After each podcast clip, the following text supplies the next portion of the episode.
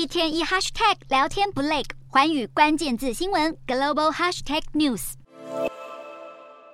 美国六月消费者信心指数已达到一零九点七，创二零二二年一月以来新高。而五月耐用材订单量已连三个月增长，使投资人信心逐渐恢复。道琼指数收红过两百一十点，终止连六个交易日下跌局面。然而，联准会主席鲍尔频频表示，今年将在二度升息，也让经济衰退的担忧与日俱增。美股四大指数全数收红，道琼指数上涨两百一十二点零三点，收三万三千九百二十六点七四点；纳斯达克大涨两百一十九点八九点，收一万三千五百五十五点六七点；标普台升四十九点五九点，收四千三百七十八点四一点；费半指数大扬一百二十六点六四点，收三千六百四十二点四一点。欧洲股市方面，中国国务院总理李强在二十七日表示，中国经济今年有望达到五趴左右成长目标。加上美国新公布的经济指数带来正面消息，欧洲三大股市均小涨作收。英国股市微涨七点八八点，收七千四百六十一点四六点。德国股市小升三十三点八零点，收一万五千八百四十六点八六点。